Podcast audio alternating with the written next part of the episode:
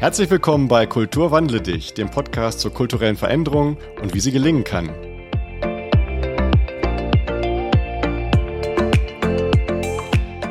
Mein Name ist Markus Schaper und als Gast haben wir heute einen ganz, ganz spannenden Gast da. Das ist die Waltraud Gläser. Hallo Waltraud. Ja, Markus, hallo, ich grüße dich. Schön, dass du, du dabei ja schon bist. gleich hier den Spannungsbogen auf. Danke. du, ich glaube, du, du baust ihn ja gleich äh, auch mit ab, oder wie heißt das? Wir liefern ihn gleich.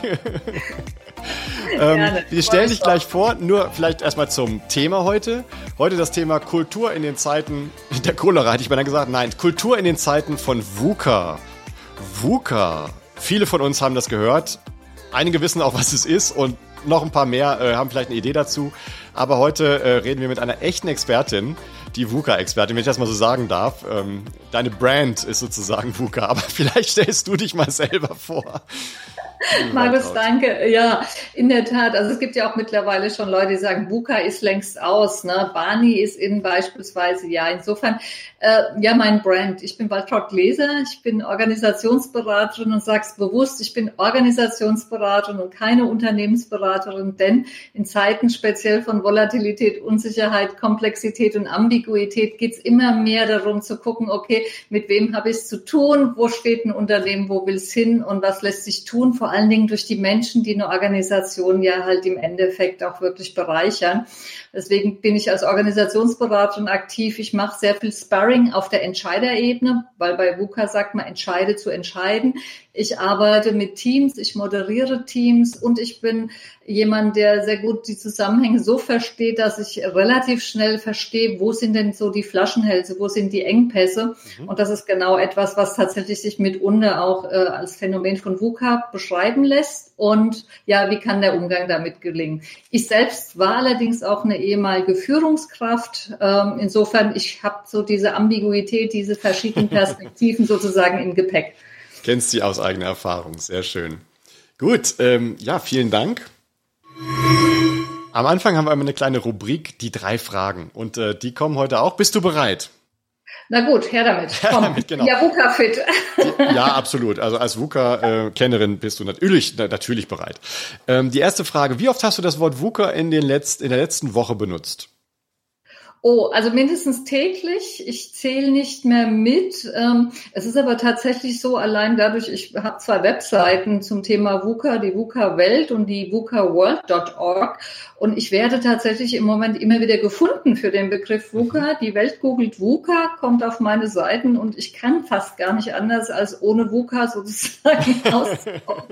Aber äh, zu zählen wäre vielleicht mal eine neue Methode. ja, das ist, die, das leitet mich nämlich auch gleich zur zweiten Frage. Frage. Die zweite Frage ist, wie wird man sich an den Begriff VUCA in zehn Jahren erinnern? Das ist eine gute Frage. Wie wird man sich an den Begriff VUCA erinnern? Ich bin mir gar nicht sicher, ob man sich an den Begriff per se erinnert, weil der Begriff selber ist schon alt genug äh, und wurde nicht genutzt. Ja, VUCA und Covid, das ist irgendwie fast ein Synonym. Ich denke allerdings auch in zehn Jahren wird man sich daran erinnern, dass es einfach Umstände gibt, die unsere Welt prägen, mit denen wir lernen müssen, noch besser umzugehen. Ob das dann VUCA heißt oder irgendwie anders. Unser Hirn braucht einen Begriff, um das ja fassen zu können. Aber eine platte Antwort, hm, ich kann es dir nicht sagen, aber ich glaube, es könnte noch nachhaltig benutzt werden, der Begriff. Okay, also das ist keine Sau, die jetzt ein, zwei Jahre noch durchs Dorf getrieben ist und danach kann sich kein Schwein im wahrsten Sinne des Wortes mehr dran erinnern. Ja, nee, definitiv nicht, weil je mehr die Welt VUCA wird, die Phänomene eben zeigt, umso mehr brauchen wir passende Antworten. Und das wird ein Thema bleiben, denn, oder eine Herausforderung bleiben, weil die Themen gehen uns ja nicht aus. Also all das, was im Prinzip zu der Wirkung von VUCA beiträgt, wird uns definitiv erhalten bleiben, wahrscheinlich mehr denn je. Kleines Sternchen für diejenigen, denen VUCA jetzt nicht so viel sagt. Wir werden gleich darüber sprechen, was VUCA genau bedeutet. Aber zunächst kommt die dritte Frage. Welcher Organisation würdest du am liebsten helfen, mit VUCA anders umzugehen oder neu umzugehen? Eine Firma aus dem Bergbau, einem Buchverlag, einer Schiffswerft oder einem Sportverein? Und warum? Hm, ha, das ist ja jetzt eine gute Frage. Ich glaube, dem Sportverein, der ist mir spontan am sympathischsten, weil mein Bild ist, dass beim Sportverein dieses in Bewegung bleiben, wirklich auch mal diszipliniert an was dranbleiben, sich anpassen, Fitnesslevel aufbauen, ähm, gut werden, besser werden, allerdings auch Erfolge feiern, tatsächlich auch sich sozusagen Rückmeldungen holen, ja, und wieder gucken, wo geht noch was. Also diese, ja, was man vielleicht heute neudeutsch mit Agilität, mit Anpassungsfähigkeit und einem konkreten Ziel und einer konkreten Vision verbindet. Ne? Wenn ich mir vorstelle, so Sportler, die haben ja auch Visionen. Ich glaube, tendenziell würde ich damit womöglich anfangen, allerdings vielleicht auch deshalb, weil die eventuell auch so ein Stück weit ein Modell, ein Muster, ein Role Model sein könnten für die anderen Bereiche möglicherweise, für die anderen Firmen dieser anderen Branchen. Ja, das kann sein. Du machst du auch ähm, Pro Bono Studien? Äh, ja, ja, ja, ja, definitiv. Also ich will jetzt keinen Aufruf starten, aber wenn jetzt ein Sportverein Vorsitzender zuhört und sagt, oh, ich würde ganz gerne mal äh, drüber nachdenken, wie man vielleicht agiler werden kann oder mit VUCA irgendwas Neues machen kann, darf er sich bei dir melden? Äh, unbedingt, er soll sich bitte melden, weil dieses Voneinander lernen, das ist ja das Entscheidende. Also pro bono ist sowieso dann, also erstmal steht das Geld nicht im Vordergrund. Also da äh, mag bei mir möglicherweise ähm, manchmal so ausgeprägt zu sein, weil ich interessiere mich einfach für die Dinge und ich bin neugierig und ich mag eben den Austausch. Markus, so kamen wir auch zusammen, äh, den Austausch mit interessanten Menschen, die äh, ja ein Thema haben, die offen sind, die neugierig sind und mit denen man diese sogenannte Co-Creation und Collaboration so richtig mit Leben füllen kann. Und wenn dann zum Schluss auch ein bezahlter Auftrag bei rauskommt, okay, da sage ich natürlich nicht nein als Selbstständige. Allerdings tatsächlich dieses so gemeinsam die Welt ein Stückchen besser machen unter VUCA-Bedingungen, doch da habe ich viel Spaß dran. Bitte melden. Ist schon schön, die Leidenschaft, genau. Also wer VUCA-welt.de eingibt, findet deine Website und äh, kann sich dann bei dir melden. Oder auch bei mir, ich kann das dann vermitteln, sehr gerne. Ja, vielen Dank. Das waren die drei Fragen. Kommen wir jetzt mal zum Thema VUCA als solchem. Äh, vielleicht sollten wir wirklich fairerweise am Anfang einmal kurz erklären, was hat es mit diesen vier Buchstaben auf sich, ähm, die so viel Diskussionsbedarf äh, hervorrufen und auch schon seit einigen Jahren ja durch die Gazetten und durch die Presse geistern und durch die Diskussion in den Vorstandsetagen geistern. Und äh, magst du mal deine Sicht auf äh, die Dinge, auf die VU, C und A Dinge uns mitteilen? Ja, gerne, Markus. Also wie du es auch sagst, das C, ähm, das ist nämlich für die englische Schreibweise, also VUCA selber, du hast es auch angesprochen, der Begriff selber kommt aus den 80er Jahren. Äh, das ist, das haben zwei Leadership-Professoren haben das mal in die Welt gebracht, äh, äh, Nanes und äh, Bennis, die gesagt haben, liebe Organisation, stellt euch bitte darauf ein, dass die Welt eben volatil ist, also Flüchtigkeit zeigt, dass sie unsicher ist, äh, Unsicherheit kreiert, dass sie komplex ist, immer mehr komplexer wird und dass sie eben auch dadurch mehrdeutiger wird, ambig. Ne? Das ist überhaupt so die Herkunft des Begriffs VUCA. Und das amerikanische Militär hat es halt eben auch übernommen seinerzeit, als der Kalte Krieg zu Ende war und die Weltordnung irgendwie so neu geregelt werden musste. Also das erstmal dazu, dass es wirklich ein alter Begriff ist, der auch dazu geführt hat, ich sage, glücklicherweise ist es nur VUCA. Das ist ein Slogan, den ich kreiert habe, eben weil, wenn wir uns angucken, was sind die Auswirkungen von VUCA, das ist tatsächlich nichts Neues. Allerdings es verändern sich die Dynamiken und es verändern sich die Herausforderungen, damit umzugehen. Und letztlich ist es ein Kunstwort, was unser Hirn, ich habe es schon mal erwähnt, braucht im Sinne von, ich will was Unfassbares irgendwie fassen können, kann das glücklicherweise unter dem Begriff VUCA verorten. Allerdings die Kunst, die besteht wirklich daraus oder darin, rauszufinden, was heißt in meinem eigenen Kontext und was, was ist sozusagen, wie damit umzugehen, was ist damit zu tun ja. Und mittlerweile hat's halt einen Hype, weil man eben sagt, äh, gerade das, was jetzt die letzten zwei Jahre passiert ist durch die Covid-Pandemie, ähm, das ist sozusagen VUCA at its best. Mhm. Ja, gehen wir doch vielleicht mal auf die verschiedenen ähm, Elemente ein, äh, die, die Volatility. Ähm, da, da frage ich mich natürlich schon, also Volatilität ist, ist ja, der Wandel, irgendwie die Geschwindigkeit des Wandels äh, nimmt zu. Und ja, ich kann das gut nachvollziehen, wenn es um Produktentwicklungszyklen geht und ähnliches. Äh, da waren die Autos zum Beispiel früher äh, 15 Jahre, dann sieben Jahre. Jetzt äh, inzwischen unter fünf Jahren äh, werden die entwickelt. Äh, das ist schon sehr, sehr viel schneller geworden. Auch äh, die Geschwindigkeit, mit der Softwareprodukte zum Beispiel entstehen und an den Markt gebracht werden, sind massiv äh, schneller geworden Dafür gibt's andere Dinge, die sind immer noch wie vor 80 Jahren. Ja? Ähm, also sag mal, an vielen Stellen die Stromerzeugung ähm, zum Beispiel. Da haben wir heute noch sehr, sehr viele Ähnlichkeiten äh, mit dem, wie es vor 80 Jahren war. Jetzt nehme ich mal die äh, Voltaik vielleicht raus, die Photovoltaik. Ähm, ist das, ist es mit der Volatilität tatsächlich in allen Branchen so oder muss man da nicht ganz massiv unterscheiden? Ähm, also es ist natürlich eine Frage der Perspektive, worauf du guckst und wo du Volatilität feststellen möchtest. Ne? Wenn du jetzt beispielsweise auf sich verändernde Märkte schaust, da gibt es womöglich tatsächlich Unterschiede. Da ist ein Markt ein bisschen volatiler als der andere. Was ich allerdings erlebe, ist, dass diese Volatilität, was ein Begriff ist, der aus, dem, aus der Börse kommt, ne? also aus, aus dem Finanzwesen, ein Begriff, mit dem sich der Otto Normalverbraucher sozusagen nie wirklich beschäftigt hat, er schwappt halt einfach auf andere ähm, Erscheinungen über, wie zum Beispiel, und das habe ich jetzt die letzten zwei Jahre wirklich erlebt, Bedürfnisse von Menschen.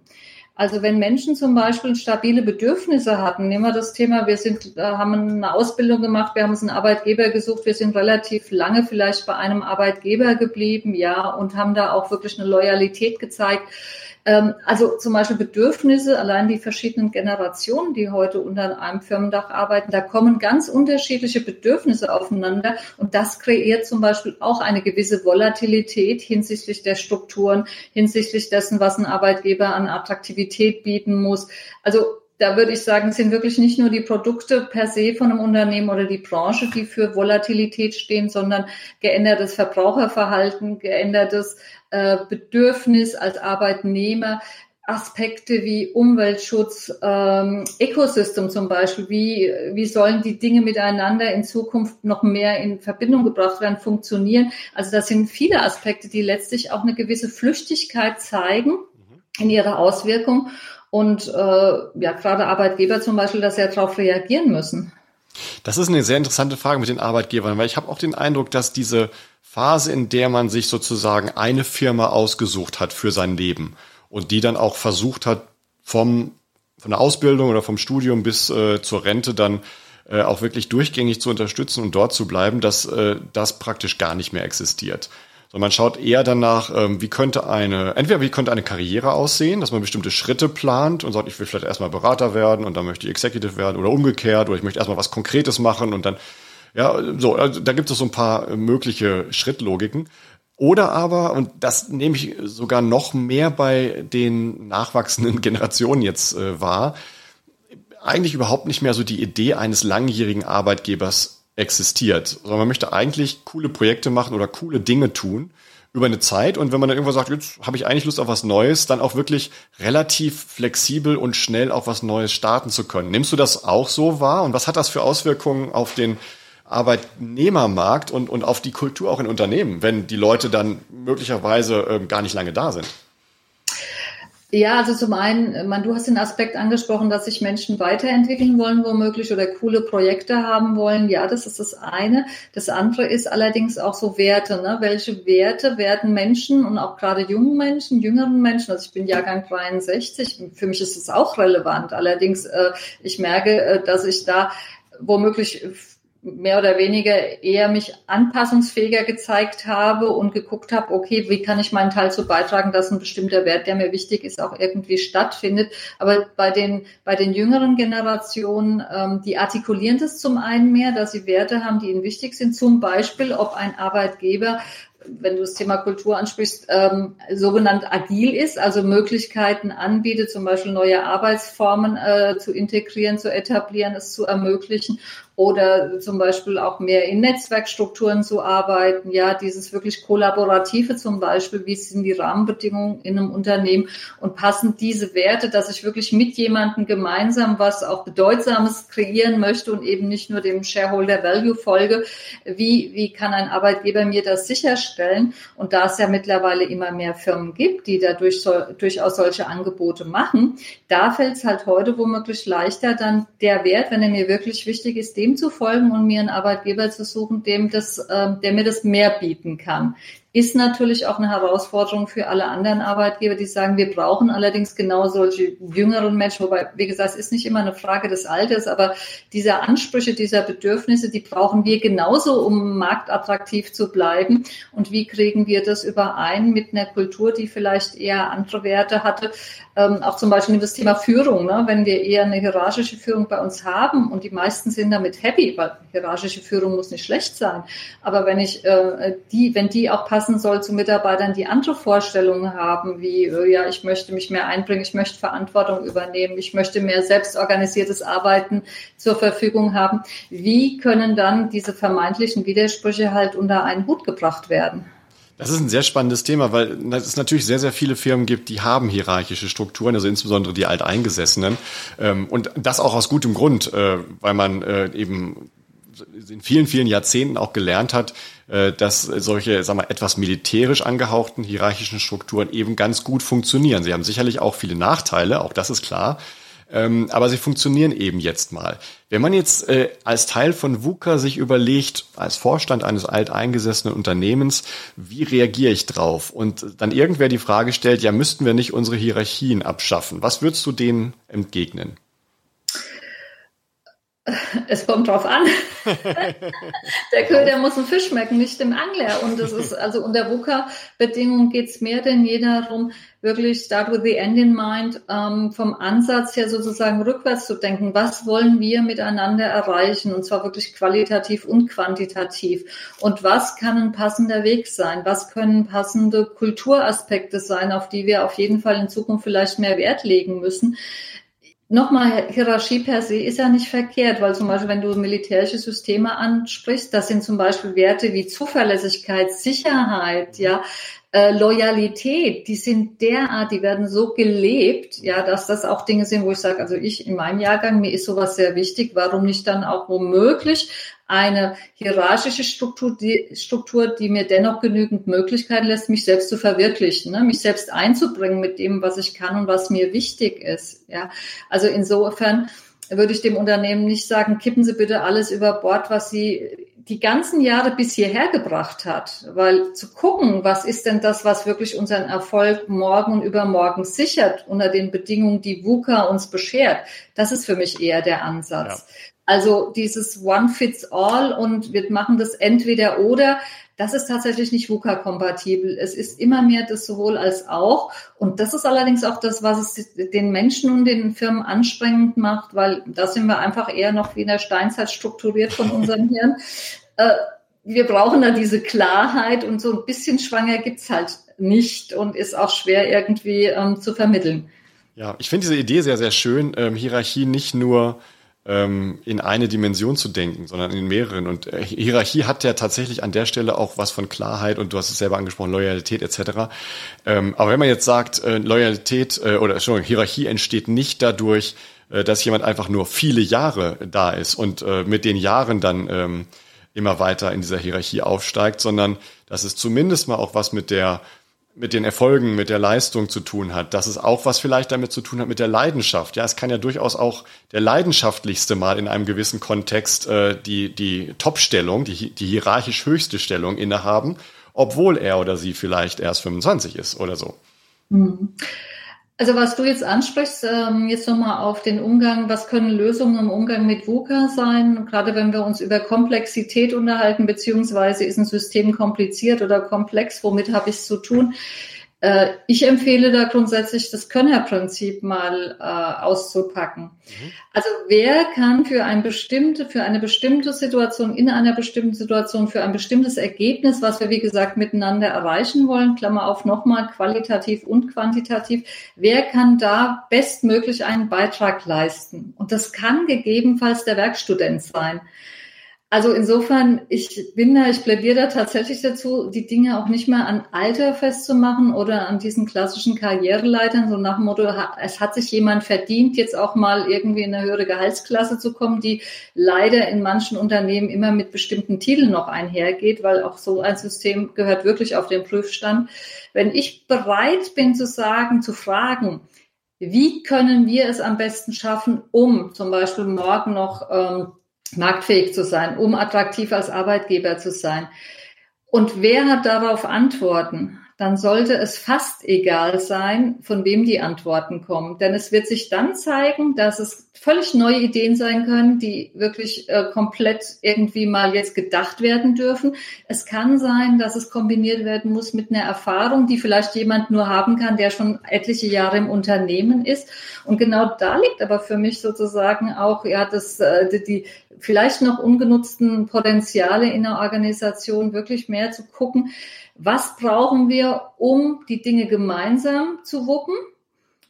Und wie können wir uns lösen von bestimmten Kategorien wie ähm, Firmenzugehörigkeit, Gehaltsstruktur, ähm, auf welcher Ebene sitzt diese Person, also sprich auch da so ein Stück weit hierarchische Ordnung. Ja, mhm. das dürfen Unternehmen wagen. Die dürfen mal mutig sein, die dürfen dem mal vertrauen. Gerade noch einen Satz, weil ich sage, jeder, der ein Arbeitgeber verlässt irgendwann die Firma nach Feierabend und führt ein Leben relativ gut selbst organisiert. Und da kommen so viele Kompetenzen und Erfahrungen sowas mit rein, die haben überhaupt nichts mit Alter zu tun. Die haben auch viel mit Interesse zum Beispiel zu tun oder mit, was weiß ich, gewissen Talenten. Also die, die Ressourcen, die tatsächlich bei uns Menschen in den Unternehmen vorhanden sind, noch viel geschickter, smarter, klüger, intelligenter zu nutzen. Also da ist, da geht bestimmt noch was. Was würdest du schätzen? Wie viel Prozent unserer Talente werden tatsächlich von, von der Firma abgerufen? Ups, da gibt es bestimmte Untersuchungen dazu, die mir jetzt von den Werten her jetzt in den Ergebnissen nicht geläufig sind, aber definitiv zu wenig. Weil, äh, was ich auch meinte eben, wenn wir Menschen zu sehr in zum Beispiel auch Stellenbeschreibungen pressen, ne, ähm, und in Zuständigkeiten, dann äh, ist allein schon per se in dem System der Fehler, weil ich rufe damit definitiv nicht das Potenzial, die Ressourcen und auch zum Beispiel die Lernbereitschaft ab, ähm, die vorhanden sind. Ja, also ich muss auch sagen, in meiner Karriere habe ich sehr viel häufiger die Frage gehört, darf ich das, als die Frage, kann ich das? Ja. Und ich glaube, das ist ähm, die Lösung oder eine, eine, ein Element der Lösung, ähm, einfach mehr Leuten äh, auch das Dürfen zu erlauben, in gewissen Strukturen und Kontexten natürlich. Ähm, wir wollen ja keine Anarchie, aber äh, einfach die vorhandenen Talente besser zu nutzen. Das ist ein schöner, schöner Gedanke nochmal zum, zum Thema Volatilität. Eine Ergänzung ist mir ganz wichtig, auch das Wollen abzufragen. Ne? Wollen können, dürfen.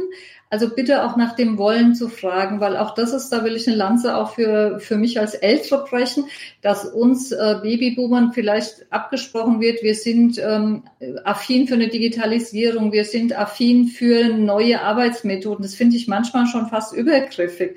Also wenn ich will, auch als 58-Jährige, ähm, wenn ich bereit bin, etwas lernen zu wollen, etwas verändern zu wollen, mich persönlich irgendwie auch mal ähm, zu bereichern durch eine neue Erfahrung, dann muss mir auch das Wollen sozusagen zur Verfügung stehen oder das Wollen darf abgerufen werden. Das will ich an der Stelle noch mal sagen. Absolut. Das gleiche gilt fürs Lernen. Ich weiß noch, dass einer meiner allerbesten Agile Coaches, die wir hatten. Und Agile ist ja jetzt ein Thema, was ja gut 20 Jahre alt ist, aber noch nicht ganz so alt. Der war gerade über sein Pensionsalter hinaus geschwuppt und wollte eigentlich in Pension gehen. Den habe ich dann gebeten, kannst du nicht unsere Agile Practice aufbauen und leiten? Äh, und er sagt, naja, dafür muss ich aber auch noch einiges lernen. Sag, Gerne, wenn du Lust dazu hast, do it. Und genau das ist passiert. Er ist dann mit 67 nochmal richtig aktiv geworden für ein paar Jahre und hat da eine ganz, ganz tolle Practice aufgebaut. Wenn er jetzt zuhört, herzliche Grüße. Er weiß, wer gemeint ist. Äh, aber das hat überhaupt nichts mit dem Alter zu tun. Da bin ich bei dir. Genau. Danke. ja, musste ich ja jetzt auch sagen. Ne? Nein, aber so, ist ja auch so. Das Wort äh, VUCA, der, der zweite Buchstabe, Uncertainty. Ähm, Dinge sind nicht mehr klar, ähm, sind interpretierbar. Äh, vielleicht verändert sich auch die Bedeutung. Ähm, was ist da für dich der kulturelle Aspekt? Was müssen wir dafür tun, um dem gerecht zu werden? Also es gibt ja den sogenannten VUCA Positive Prime von Bob Johansson aus 2007 und der äh, übersetzt die Volatilität mit Vision und das under, die Uncertainty, auf die du gerade anspielst, mit Understanding. Und das finde ich sehr schön. Also ich nenne es immer, wir brauchen mehr Kom Kontextkompetenz. Also es geht noch viel mehr darum, wirklich zu verstehen, in welchem Kontext agiere ich, wer sind die Mitspieler, ne, die sogenannten Stakeholder, was sind die Bedürfnisse, was wir eben auch schon angesprochen haben. Bin ich bereit zuzuhören? Will ich wirklich mir ein Verständnis verschaffen von zum Beispiel, worum geht es denn eigentlich oder worauf habe ich Einfluss? Also insofern sind das auf jeden Fall an der Stelle die Möglichkeiten, damit umzugehen, wenn ich zum Beispiel auch erlebe, Menschen in meinem Umfeld sind unsicher. Was kreiert denn diese Unsicherheit? Woher kommt denn diese Unsicherheit? Und ich habe schon erlebt, dass mitunter Menschen wirklich Angst vor Arbeitsplatzverlust haben, dass da eine Unsicherheit herkommt. Und es wurde aber nie thematisiert. Also zum Beispiel auch da Transparenz zu haben und die, die Dinge offen beim Namen zu nennen und den Menschen eine Möglichkeit zu geben, zum Beispiel über eine Unsicherheit zu sprechen. Auch zum Beispiel die Unsicherheit, wie geht es jetzt weiter?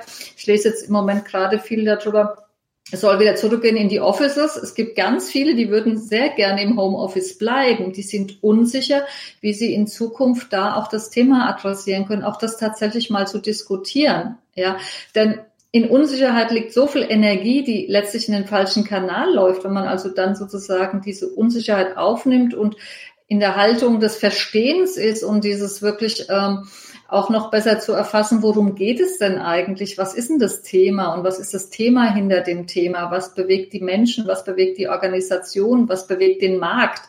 Also da glaube ich, ist das Thema Unsicherheit sozusagen auch durchaus eine Energiequelle, die sich bewirtschaften lässt. Mhm. Und in Understanding, also in Verständnis äh, umwandeln lässt. Ich habe da aber noch einen, wenn ich darf, sozusagen Kontrapunkt dazu. Ähm, ich finde es auch zum Teil sehr schwer, Dinge, die unsicher sind, äh, zu verstehen, wenn man nicht wirklich alle Daten dazu hat. Und zum Teil äh, frage ich mich, ob es nicht dann auch hilfreich wäre, neben dem Verständnis einfach mal auszuprobieren, experimentieren und dann zu sehen, wie es funktioniert oder nicht. Und im Zweifelsfall diese Experimente dann abzubrechen, wenn es nichts wird, oder eben dann daraus die neue Praktik zu machen. Unbedingt, äh, Markus, und ähm, das bringt mich darauf, wir reden, wenn wir von dem positiven VUCA reden, reden wir ja zum Beispiel auch Agilität und Anpassungsfähigkeit, äh, also eine Antwort auf das A, auf die Ambiguität. Und dieses ähm, Agilität heißt ja auch zum Beispiel No Risk, No Fun, mal was auszuprobieren, mal, mhm. man weiß ja nie, wofür es gut sein kann. Und absolut, denn was du jetzt gerade nochmal ansprichst, ist, wenn, wenn das, was ich tue, definitiv zum Erfolg führen soll, ja, dann bin ich in der VUCA-Welt sowieso lost. Denn ich weiß gar nicht, wie all die anderen Phänomene zuschlagen, inklusive der Komplexität. Und die Offenheit, mal etwas auszuprobieren, auch ähm, dieses vorbereitet zu sein, statt nur auf eine Planung zu vertrauen und zu schauen, wofür kann es gut sein, weil das ist auch nochmal dieser Aspekt des sowohl als auch es gibt eben nicht mehr heute dieses entweder oder, sondern dieses sowohl als auch. Und dann wohlwollend, liebevoll auch auf das zu schauen, was vielleicht nicht geklappt hat, weil aus einer anderen Perspektive heraus könnte es vielleicht für irgendwas nutz, nützlich sein, brauchbar sein. Das ist eine Haltung, die, die brauchen die Unternehmen mehr und mehr. Also diese wirklich sich verabschieden von dem linearen Denken, wo es einfach nicht mehr sinnvoll ist und nicht, auch keinen Wert mehr generiert. Dieses sowohl als auch, wie grenzt du das ab zu Beliebigkeit? Also ich habe schon, ich habe schon eine Zielgröße. Also wenn ich sage, start with the end in mind, schau bitte, was soll das Ergebnis sein, was wir miteinander erreichen wollen, ist speziell das dann schon mal der Orientierungspunkt. Also so ein Nordstern, auch diese Vision, ähm, auch quantifiz quantifizierbare Ergebnisse, die müssen vorher definiert werden. Nur es braucht eine, eine Bereitschaft, äh, was Abweichung angeht. Ja, und Beliebigkeit, okay, ähm, wenn alle Wege nach Rom führen, muss ich trotzdem dann mich entscheiden, welchen möchte ich nehmen. Mhm. Ja, also äh, das Thema Beliebigkeit, das ist ein interessanter Punkt, da äh, könnte ich auch nochmal drüber nachdenken. Also in, in der VUCA-Kompetenz geht es wirklich nicht um Beliebigkeit, weil das sowohl als auch hat doch sehr viel, wie gesagt, auch mit dem Kontext zu tun, worauf will ich es beziehen, was macht Sinn, auch dieses wirklich Purpose nochmal, ja, ähm, was ist auch anschlussfähig, auch das ist nochmal wichtig, weil Beliebigkeit ist nicht zwingend Anschlussfähigkeit. Und du hast es auch vorhin angesprochen, es geht nicht um Anarchie, ganz im Gegenteil, also Agilität, das ganze Thema Selbstführung, äh, Selbstorganisation braucht ganz schön viel Führung auch, weil das ist auch so ein Mythos, man bräuchte keine Führung mehr, wenn die Dinge agil werden sollen. Nee, äh, es spricht wirklich gegen Beliebigkeit und auch gegen Austauschbarkeit. Ähm, per se. Austauschbarkeit hinsichtlich, okay, man weiß nicht, wofür es gut sein kann, durch eine andere Perspektive geschaut, gerne. Das heißt, kurz zusammengefasst, wenn der Zweck stabil bleibt, darum geht's ja, dann kann sowohl das What als auch das How, also das Was und das Wie, durchaus angepasst werden äh, in bestimmten Rahmen und nach gewissen Gesetzmäßigkeiten und Logiken. Und äh, dann sind wir wieder in einer halbwegs ja, ordenbaren oder geordneten Welt. In der Tat. Und wenn du jetzt den äh, zwei Aspekte von dem sogenannten Golden Circle von Simon Sinek ansprichst, dann kann ich sagen, die stabile, die sozusagen die, die Konstante ist dann das Wozu. Mhm. Ne? Start with the Why. Also das Wozu bleibt definitiv immer wieder zu definieren. Klar, manchmal muss man es auch anpassen, aber ich denke, wenn die Orientierung an dem Wozu bleibt, ist sozusagen Beliebigkeit eigentlich gar kein Thema. Ja, du hast eben schon äh, ganz kurz Komplexität angesprochen, Complexity, das C oder das K in der deutschen Übersetzung. Ähm, komplex im Gegensatz zu kompliziert, was ist da für dich der Unterschied? Bei komplex, also allein schon mal bei komplex, die Antwort auf Komplexität können ganz viele, können verschiedene Antworten sein auf Komplexität, ja. Kompliziert ist eingrenzbar. Bei kompliziert gibt es irgendwie auch, der, im Umgang mit kompliziert, da kann ich wirklich eine Entscheidung treffen, wie will ich mit einem komplizierten System umgehen und das kann dann wirklich auch die richtige, die passende Entscheidung sein für den Umgang mit etwas Kompliziertem. Im Komplexen habe ich äh, wirklich habe ich mit so viel mehr Aspekten zu tun. Vor allen Dingen, ich will mal so sagen, spätestens wenn der Mensch irgendwie eintritt, ja, wird sowieso komplex und ab dahin, ab dem Moment ist auch die Berechenbarkeit möglicherweise nicht mehr so vorhanden, wie ich sie gerne hätte, wenn ich jetzt wirklich nur einen Hammer habe. Na, wie der Watzlawick sagt, wenn ich nur einen Hammer habe, ist jedes Problem ein Nagel. Ähm, also da ist allein schon mal die Unterscheidung äh, wichtig. Auch was ich vorhin angesprochen habe, bei komplexen Umgängen, äh, Kontexten braucht es auch wirklich noch mehr dieses wie können wir es bewältigen? Und auch da bin ich auch ein Fan davon, dass es einer allein meistens nicht schaffen kann, sondern dass es da auch zum Beispiel den Austausch von uns Menschen von verschiedenen Typen Ansätzen, Erfahrungen braucht, ähm, weil einfach viel zu viel Variablen im Spiel sind. Mhm. Ich habe auch eher den Eindruck, dass tatsächlich Komplexität eher selbst gemacht ist. Ja, es gibt wahrscheinlich mehr Möglichkeiten heutzutage. Ähm, die Welt wächst zusammen. Ähm, es gibt mehr Möglichkeiten, mit anderen Firmen zu interagieren, als vielleicht vor 20, 30 Jahren noch über, über verschiedene Channels, sei es Internetkanäle etc. Ähm, aber wir müssen ja nicht alle Möglichkeiten immer versuchen zu nutzen und zu optimieren. Wir können uns ja auch auf ein paar Standards mal festlegen und es kommt ja auch keiner auf die Idee, äh, sich jetzt die PCs selber zu schweißen, nur weil es möglich ist. Das wäre sicherlich eine Überkomplexität ähm, im, im Thema äh, IT-Versorgung, sondern man kauft Standardware, man kauft Standard-Services äh, im SaaS-Kontext äh, und so weiter. Und ich frage mich, ähm, inwieweit ist nicht sogar jetzt die Welt, oder man könnte sie zum Beispiel noch vereinfachen, indem man sagt, all das, was am Markt schon in guter Qualität verfügbar ist, das machen wir nicht mehr selbst.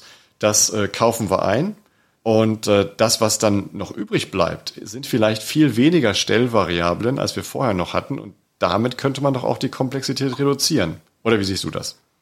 Ähm, also Komplexität ist.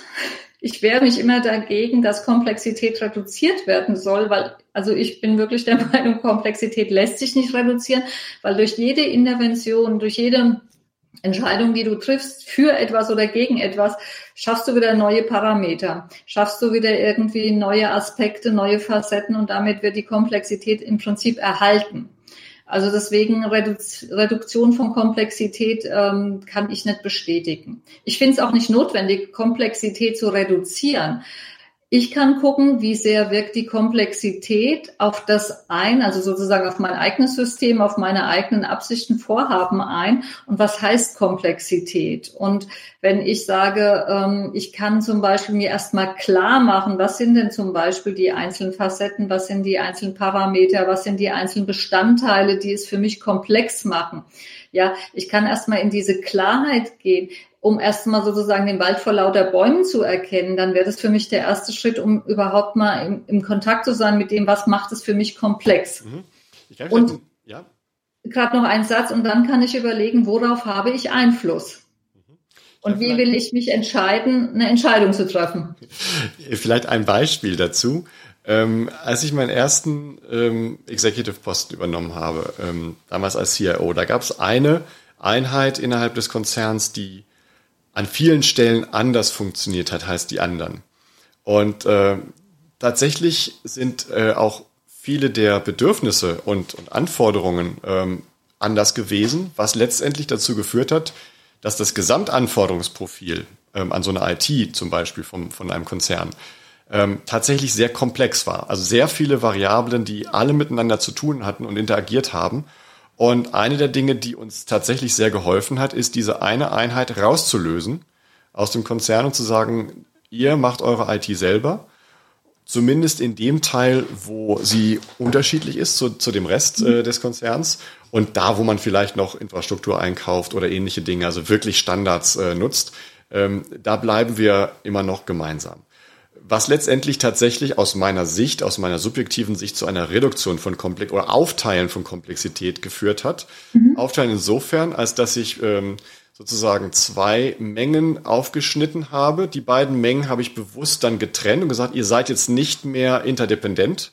Mhm. Und äh, diese Komplexitäts ähm, Beziehungen habe ich bewusst durchgeschnitten. Okay, ich, ich verstehe, was du meinst. Ich glaube, also was ich jetzt übersetzen würde, ist, ähm, welche Art von Problem hast du gelöst? Ne? Weil, also ich denke, ähm, was zum Beispiel der, bei der Unterscheidung auch äh, zwischen komplex und kompliziert äh, relevant ist, ist im Prinzip, über welches Problem rede ich eigentlich? Ist das jetzt ein Problem, was mich in ein bis drei Tagen noch tangiert?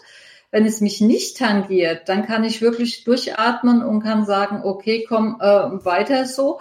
Ähm, wenn es mich weiterhin tangiert, kann ich mich dem gedanklich annähern, kann nochmal feststellen, okay, ähm, können wir es lösen, beziehungsweise wer löst es oder wie muss es gelöst werden? Das heißt, du hast ja ähm, eine Entscheidung getroffen, du hast entschieden, wie du es löst und dass du es auch löst. Ja, das heißt, äh, da war dein, deine Entscheidung sozusagen, mit dem, vor dem Hintergrund, was willst du erreichen und wie kannst du abwägen, was sind die Konsequenzen? Diese Entscheidung war ja dann auch tragfähig, oder? Mhm. Ja klar, also und das ist, ich meine, es ist eine komplexe Fragestellung oder kompliziert, ich weiß jetzt gerade nicht mehr, aber, ähm, aber ich glaube, das ist das ist eine der Dinge, die ja auch ähm, immer schon da gewesen sind. Du hast es ja vorhin auch gesagt. Ähm, das Thema, was kann ich als nächstes tun und welche Implikationen hat das auf die verschiedenen Dimensionen meiner Firma, meiner Mitarbeiter, meiner Kunden, der Märkte, mich persönlich vielleicht auch, ähm, das war ja schon immer äh, sehr, sehr kompliziert und komplex. Äh, ich glaube, beides durchaus.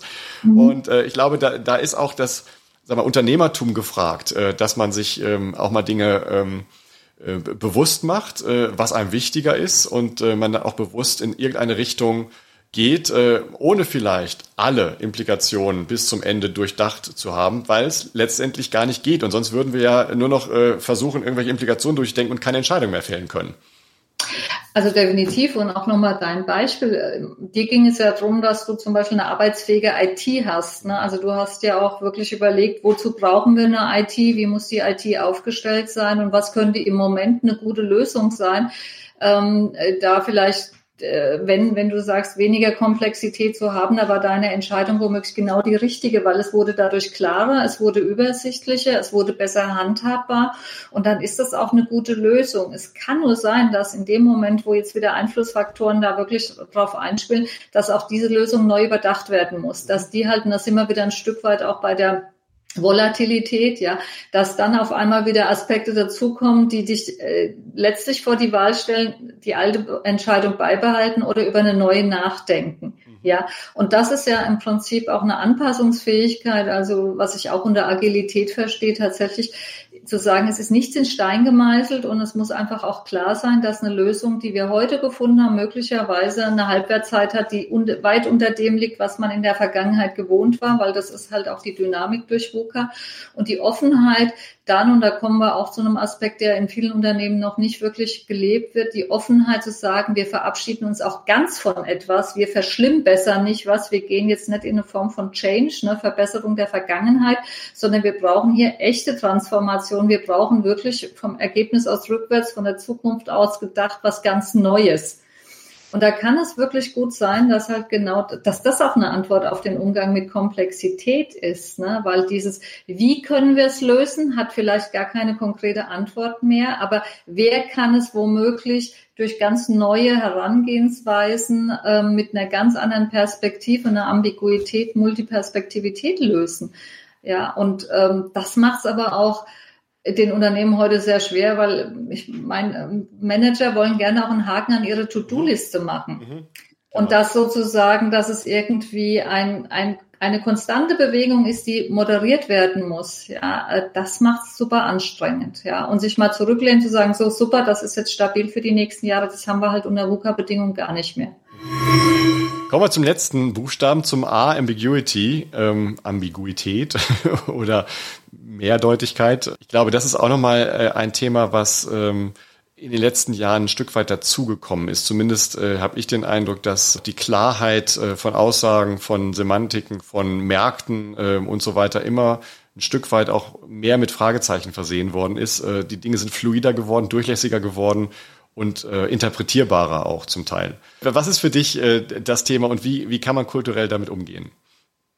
Hm, also zunächst tatsächlich auch mal, also genau was du sagst, diese VUCA-Phänomene lassen sich gar nicht so leicht voneinander trennen und eins bedingt womöglich das andere. Das ist absolut richtig.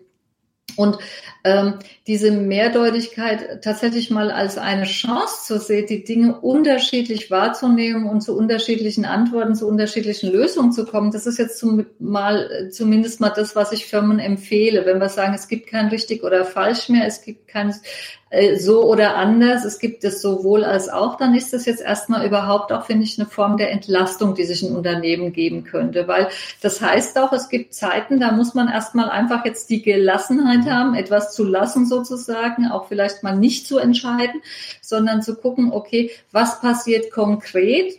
Klammer auf, wenn nichts passiert. Also das ist erstmal so eine Offenheit dieser man weiß nie, wofür es gut ist und wir nehmen erstmal wahr, wir beobachten erstmal, wir beziehen es auf das, was wir brauchen und wollen. Das ist erstmal, finde ich, eine, eine Haltung, die sich Unternehmen zulegen sollen. Also bitte kein Aktionismus und nicht irgendwie, wie du vorhin schon gesagt hast, gleich die nächste Sau durchs Dorf tragen. Mhm. Es ist auch, nimm so ein Beispiel, ich weiß noch aus äh, 2020, als die Gastronomie schließen musste, ne, als wir so die ersten Lockdowns hatten, ging ein riesen Aufschrei durch die Gastronomie logischerweise, weil äh, was machen wir, wenn wir keine, wenn, wenn es Winter wird und wir können keine Gäste mehr beherbergen? Was ist passiert? Diese Heizpilze, die ja irgendwann abgeschafft werden sollten, weil sie auch umweltschädlich sind. Ja, es gibt mittlerweile hoch äh, ausgeklügelte auf jeden Fall eine technologische Entwicklung bei Heizpilzen, die wurde nur dadurch verursacht, und da kommen wir nämlich in diese Mehrdeutigkeit, dass etwas, was vorher verteufelt wurde, in dem Kontext, Moment, wenn wir Umsätze brauchen, auch im Winter und die Leute sollen im Freien essen können beispielsweise, wurde das dadurch weiterentwickelt. Das heißt, diese Ambiguität hat eine Riesenchance auch geliefert, um innovativ zu sein, um Menschen ins kreative Denken, Umdenken, Weiterdenken zu bringen. Und insofern war das ja im Prinzip dann auch etwas, was einen bereichert hat oder was der Gastronomie an manchen Stellen zum einen halt Umsätze ermöglicht hat und den Herstellern von Heizpilzen ähm, ebenfalls auch. Ja, also ich, ich, ich mag's. Ich mag Ambiguität, weil sie lässt ja auch Wahlmöglichkeiten. Mhm. Ja, und ich bin ja auch nicht jeden Tag gleich gut drauf oder ich verändere mich gerade, wenn wir hatten es heute davon, meine Vorstellung, meine Bedürfnisse bei einem Arbeitgeber, wenn ich da also sowohl als auch habe, zum Beispiel, ich kann auch von der Führungsposition zurücktreten und darf mich wieder zum Beispiel auch mal äh, mehr Themen widmen, die mir mehr liegen und die nicht die Verantwortung von Führung haben, ist ja auch ein sowohl als auch. Ich finde, Unternehmen sollten wirklich sowohl als auch Szenarien ermöglichen. Ja, es ist auch das interessant. Also die, äh, die Halspilze ist ein schönes Beispiel. Ich finde auch die Vinylplatte ein schönes Beispiel, ähm, dass nämlich der Begriff von Qualität sich verändert hat. Qualität hat eben nicht nur was mit äh, rein technischer ähm, Aufnahmequalität und Digitalisierung zu tun, auch wenn Digitalisierung in aller Munde ist. Aber manchmal ist es eben auch genau die, dieses Knacksen und Knistern einer Platte, die den besonderen Charme ausmacht und das hat man auf der CD nicht oder im Streamingdienst. Äh, vielleicht gibt es mhm. bald Streamingdienste, die Platten nachmachen. Also ich weiß nicht. Aber äh, die Vinylplatte ist auch so ein Beispiel, finde ich, wo äh, die Ambiguität durchaus auch eine neue Chance eröffnet hat. Ähm, und was du jetzt beschreibst, ist auch ein Erlebnis ermöglicht. Und mhm. das ist ja das, worum es uns heute mehr und mehr geht, dass wir Menschen uns spüren, dass wir die Gelegenheit haben, uns zu erleben, ja, bis hin zu ähm, vielleicht in irgendwelchen Erinnerungen zu schwelgen. Ne? Als ich mit 14, 15 irgendwie eine Schallplatte aufgelegt habe, ich weiß noch genau, ich habe meine erste Schallplatte von Barbara Streisand ähm, bekommen, äh, nachdem ich den Film in Brighton gesehen habe, Starry ja, und ich weiß genau, wo, an welcher Stelle die den Kratzer hatte, weil ich die so oft gehört habe. Und wenn ich mich heute daran erinnere, bin ich so voll noch in 1900, wann war das, ähm, 77, in dem Jahr, als Elvis Presley gestorben ist. Das weiß ich heute alles noch und das verbinde ich alles genau mit dem, was du gerade sagst, mit diesen, mit diesen Geräuschen zum Beispiel und mit diesem, ja, ich erlebe es sozusagen, also Erlebnis, Erleben möglich machen. Das ist auch definitiv ein schönes Beispiel jetzt dafür und ähm, was auch ein Fund von Ambiguität ist. was uns VUCA alles bringt, ja, ein bisschen zu Elvis Presley und Barbara Streisand. Wunderbar. Vielen Dank äh, erstmal für die äh, Erklärung und auch die Reflexion an der Stelle. So, und jetzt kommen wir zu einem Teil, der anders ist. Einem lyrischen Teil. Wir kommen jetzt zu Haikus. Wir haben uns jetzt Folgendes mal überlegt warum nicht auch mal ein anderes Format ausprobieren? Wenn wir doch in der VUCA-Welt sind ähm, und auch mal Dinge ausprobieren wollen, ähm, warum nicht dies? Und äh, wir haben uns jetzt ein kleines Spielchen überlegt, die Waltraud. Ich lese hier ein Haiku vor und äh, Waltraud darf dann reflektieren. Das, was ihr gerade in den Sinn kommt, einfach mal zu diesem Haiku auch ausspeichern und äh, da schauen wir mal, was dabei rauskommt. Markus, ich bin schon ganz gespannt. ich auch, ich auch. Okay, fang, fangen wir mal mit dem ersten an. Ein trockener Tümpel. Munter setzt der Frosch an zum nächsten Hüpfer. Also VUCA würde sagen, Agilität at its best. Ein Hüpfer, der hüpft und sich nicht daran stört, dass der Tempel trocken ist, sondern einfach schaut, wo finde ich den nächsten Tempel, Tümpel mit Wasser. Das ist doch eine Haltung, wie wir sie wirklich VUCA fit nicht besser nennen könnten. Mhm. Kommt dir da irgendein Beispiel in den Sinn? Ähm, ja, zum Beispiel Wir reden so oft von Verschlimmbessern. Ne? Wir versuchen, ähm, ich überlege gerade ein konkretes Beispiel, äh, wenn ich immer was not besser machen möchte und nicht, also mir selber die Gelegenheit gebe, mal loszulassen und mal ganz neu was anzufangen beispielsweise. Also ähm, bis hin zu, okay, bevor ich immer wieder versuche, meinen Chef zu ändern, ähm, vielleicht kann ich ja meine Haltung ändern. Das ist auch zum Beispiel was. Mhm. Schön. Was mir als Beispiel einfällt, wenn das dafür taugt. Ja. Heiko Nummer zwei. Bei Sturm und auch Drang steht der Fels in der Brandung. Fühlt er sich sicher? Also spontan sage ich, der Fels in der Brandung ist wunderbar ein Gegenmittel zur Volatilität. Denn äh, der steht da und die Brandung kommt und geht und bringt viel Bewegung, doch an dem Fels kann ich mich orientieren. Und gegen den Sturm kann ich mich gut anziehen. Also das heißt, ich habe Einfluss äh, im Umgang mit dem Wetter, auf den Umgang mit dem Wetter. Und ja, das macht mich sicher. Mhm. Und wie fühlt sich der, der Fels? Der Fels, der, der fühlt sich wahrscheinlich mächtig und der kennt es ja erstmal nicht anders, weil der hat schon so viele Brandungen überleg, überlebt, äh, dass dem Fels geht es wahrscheinlich sehr gut. Mhm. Okay, schön. Kommen wir mal zum, zum dritten Haiku. Vertrauen, atmen, aufeinander verlassen. Wie schön wär's. So schön ist es.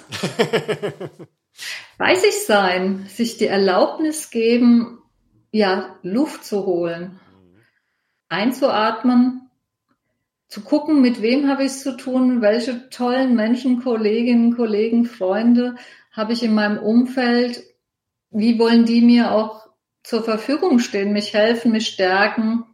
Achtung, ähm, Appell an die Führungskräfte, die Erlaubnis zur Entlastung. Bitte, liebe Führungskräfte, lasst euch mal auch ähm, verlasst euch mal aufeinander, auf eure Teams, auf eure Mitarbeitenden und holt tief Luft, denn Vertrauen führt. Ja, und auch der Hektik zu entfliehen, ne?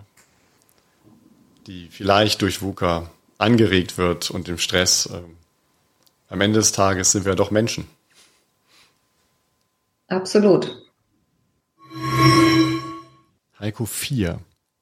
Nichts ist so stetig wie der Wandel im Mantel der Gelassenheit.